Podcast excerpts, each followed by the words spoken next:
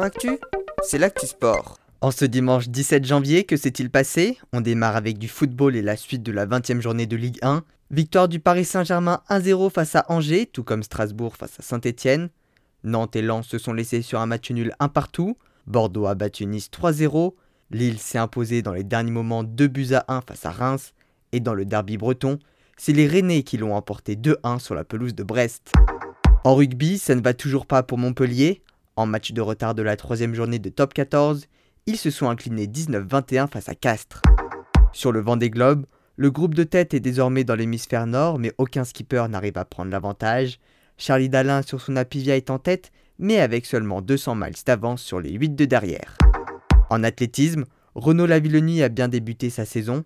Il a remporté le concours masculin du meeting Perche Elite Tour de Bordeaux en franchissant une barre à 5,92 m, de quoi envisager une belle année.